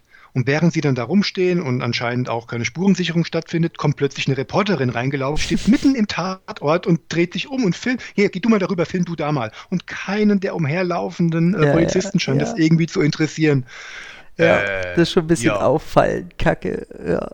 Aber ja, die auch, Szene auch, an auch sich ist wieder witzig. Ja, die Szene ja, ist aber witzig mit ihm, dass er immer vor der Kamera stehen muss. das ist schon so ein schöner Running Gag. Wie er sich dann da mit seinem Captain dann stört und oh, oh Gott, jetzt haben sie auch noch dem, jetzt haben sie der Presse auch noch was gesagt. Und dann danach, oh, das war das langweiligste Statement, das ich jemals gehört habe. Gute Arbeit. Ach, oh, da sagt er im Original irgendwas anderes. Da sagt er irgendwas anderes. Aber äh, finde ich Bede Dude. Fand, äh, fand ich auf jeden Fall lustig. Ja, ja, da kam irgend so ein Spruch irgendwie. Was sagt er? That, that was the boringest interview oder irgendwie sowas. Er sagt es ein bisschen ja, an, in eine ja. andere Richtung, aber ja, war, war super. Hm. Klar, also wie gesagt, das, der ist an der heißen Nadel gestrickt, entlang gestrickt worden. Ich finde aber mit, auch gerade mit dem Hintergrundwissen bin ich immer wieder ein bisschen versöhnlicher, weil nach dem Gucken ging es mir ähnlich wie dir so, oh, naja, also meinem meinem äh, Bedarf an Erzählungen konnte er irgendwie jetzt nicht eigentlich befriedigen, aber mit dem Hintergrund, dass das Ding quasi am Set erarbeitet wurde, finde ich, ist da was Schönes ähm, bei rumgekommen, weil ähm, ja, die Vorzeichen eigentlich gar nicht mal so gut waren. Der Regisseur ist auch ein kanadischer TV-Mensch gewesen. Also wer weiß, was da jemand gemacht hätte, der vielleicht in der Szene damals auch schon ein bisschen, ja, präsenter gewesen wäre. Hm. Oder was, oder was PM Entertainment daraus gemacht hätte. Gut, du magst sie nicht, aber da wäre halt ein bisschen mehr Geld geflossen und das wäre vielleicht ein bisschen fließender dann gelaufen. Aber nee, nee, ich, ich mag den Kanada-Look, der hier nicht so kanadisch wirkt. Der, das,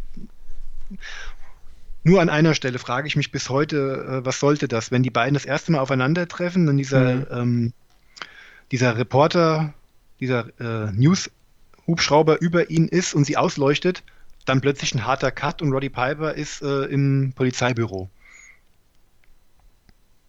Boah, weiß ich jetzt ja nicht. Weißt mehr. du noch? Nee, nee, nee, das weiß ich nicht mehr. Die hatten eine Schießerei.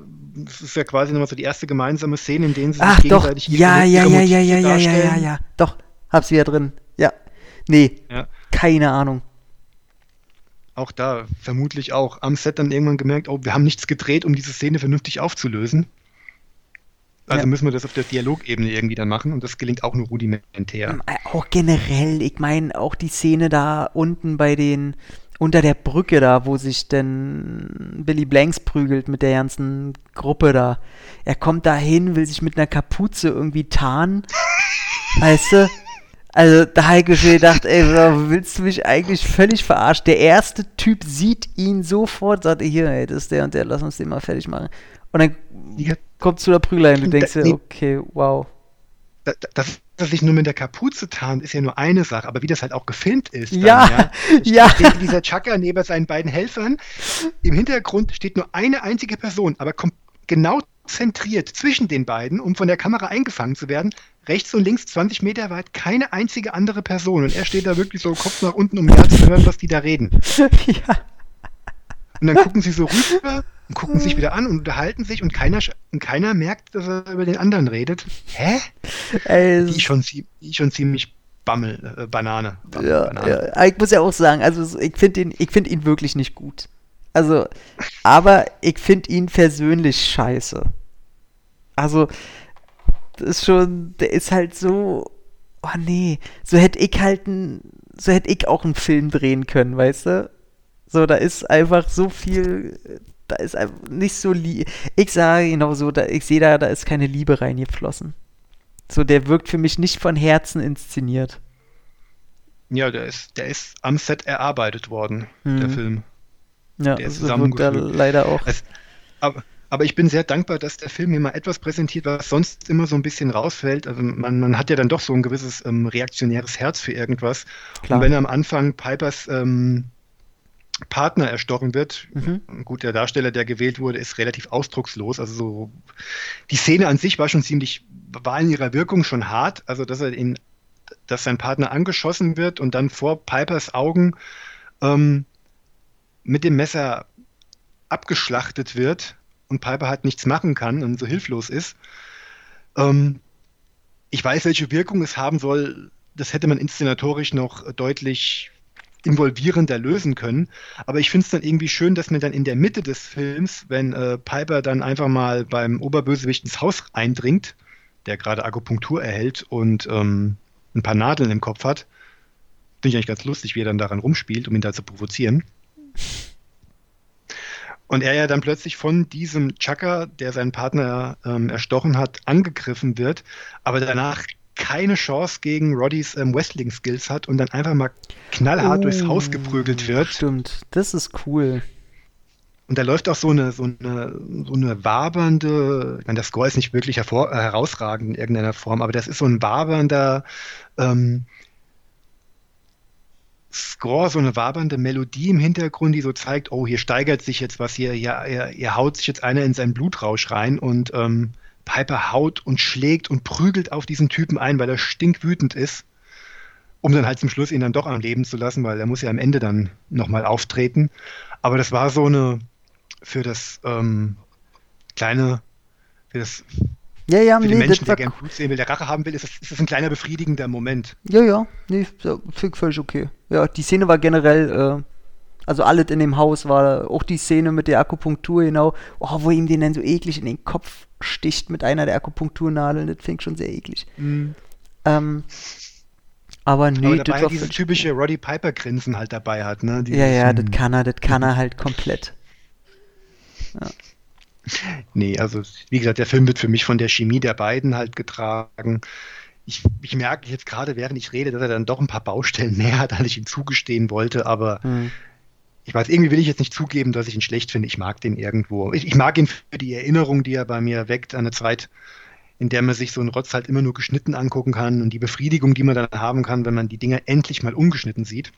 Ja, ich finde es ja auch immer halt krass, weil ich weiß ja, mein, ich habe das ja, war ich ja schon öfter erzählt, über meinen Vater äh, alles mitgekriegt und ich durfte ja alles immer gucken, aber ich weiß ganz genau, dass der bei irgendeiner, bei irgendeiner Grenze von Budget, sag ich mal, und das war bei ihm auf jeden Fall, das habe ich ja auch mal, das habe ich ja mit übernommen sogar, diese alles, wo PM drauf stand oder was den, den Anschein machte, als wenn man sich da im Budgetbereich bewegt, hat er sich ja nicht mehr ausgeliehen. Hat er ja immer gesagt, das sieht ihm mal zu billig, zu dumm aus. Und äh, muss ich aber im Nachklapp dann auch sagen, ich weiß nicht, ob ich den früher cool gefunden habe, weil Ausstattung und ein Mindestbudget und so war für mich auch schon immer wichtig. Was heute irgendwie ja nicht so ist, aber die Filme von damals äh, schon es, es ist auch mit heutigen Augen und mit heutigen Standards auch deutlich durchsichtiger als damals. Damals ist mir das so überhaupt nicht wahrgenommen. Also selbst da gab es in den, da war das hier wirklich schon obere Kategorie. Also ich finde jetzt beispielsweise die Wohnung jetzt gar nicht mal so schlimm. Ich habe eher Was? so das Gefühl, da hat die Wohnung gehört irgendeinem vom Set oder vom Team und sie durften da drehen und äh, mussten nicht nur aufpassen, was sie kaputt machen oder wo sie irgendwas kaputt machen oder wie sie sich da drin bewegen. Nee, ich finde, die sieht nicht aus, als wenn da ein Mensch wohnt. Das sieht alles aus wie schnell hingestellt, aber nee, das kaufe ich nicht ab, dass da jemand drin wohnt. Auch also sein, für einen Taxifahrer finde ich sie viel zu, äh, äh ja, viel zu wieder das stark Ding. ausgestattet, ja. Und äh, sein hässliches Bild damals von der Army, ey, wo man wieder sieht, ey, das ist alles so schlecht gemacht, dieses Bild, ey. Ja, zwischen zwei Szenen schnell mal aufgenommen und dahingestellt, damit sie was haben. Ja, ja, genau. Naja, gut. Hm. Sind nee, wir, äh, gibt es eigentlich ansonsten noch was? Ich meine, lief ja nicht im Kino. Der hat einen nee. relativ, also der ist nicht so unbekannt auf jeden Fall. Den, den kennen manche immer noch, der hat die Zeit so halbwegs überstanden. Aber wahrscheinlich auch einfach durch äh, Billy und Roddy. Und nee, wie gesagt, die beiden, weil die beiden gelten aber auch wirklich auch, auch in der Szene. Aber soweit ich das jetzt weiß, an der Blase, die ich damals hatte und die ich auch heute noch so ein bisschen äh, sehe, wird der, ähm, die beiden Dinge gehören mit zur Speerspitze aus der damaligen Zeit. No. Da gab es halt vieles, viel Schrott. Da gibt es auch Schrott, äh, den findest du heute auch nicht mehr. Mm, ja, also, ja, auf jeden Fall. Also das, wundert mich schlimmer. auch immer, wenn ich äh, auf meinen außerdeutschen Seiten gucke, was da halt so gibt, was hier halt nie rausgekommen ist oder nie, aufs nie auf DVD, sag ich mal, geschafft hat. Hm boah, ist da Crap bei, ey. Ich gucke ja dann immer und ich kenne ja dann viele doch nicht, weil das mit irgendwelchen Nasen, die haben dann vielleicht mal gerade mal ein, zwei Filme gedreht. Äh, Actionfilme, die ja mit irgendeinem hochgezogenen Bein auf dem Cover rumgurken. Und dann guckt genau. man irgendwie mal bei OFDB und das hat dann wirklich nur zwei oder drei von zehn und äh, hieß es, ja, ich hab's in, in Deutschland nur auf VHS. Aber das Cover hast du dann meistens irgendwo schon mal gesehen. Und das war dann eben genau diese Scheiße, die heute keiner mehr kennt. Auch mit Darstellern, die auch nie, die nie mehr als ein oder zwei Filme dann auch gedreht haben. Selbst damals in dem Segment. Ja, also die haben nur irgendeinen Gürtel sind. bei irgendeiner Kampfsportart mal gewonnen, damit sie das äh, prestigeträchtig aufs Cover kacken können. Hier hat, äh, hat man Kickbox-Wettkampf durch Zufall gewonnen. Und äh, drei Sterne. Und jetzt ich Schluck auf. Also, aber. Ich verweise dann nur auf den in unserer Episode 0 besprochenen LA Wars. Der ja. war, war kein das, das, ja, das war kein PM-Film, aber da waren Leute dabei, die später bei PM gearbeitet haben. Der Darsteller hat selbst danach nur noch äh, Nebenrollen gehabt in irgendwelchen Prügelfilmen. Mhm. Ähm, den den gibt es heute nirgends mehr. Hätte ja. ich nicht meine alte uralt VHS hier irgendwo rumliegen gehabt, würde den hätte ich wirklich die Chance, mir den anzugucken. Es sei denn, ich würde wahrscheinlich im Netz irgendwo, wenn ich lang genug suche, ihn finden. Ja, ja, ja, ja.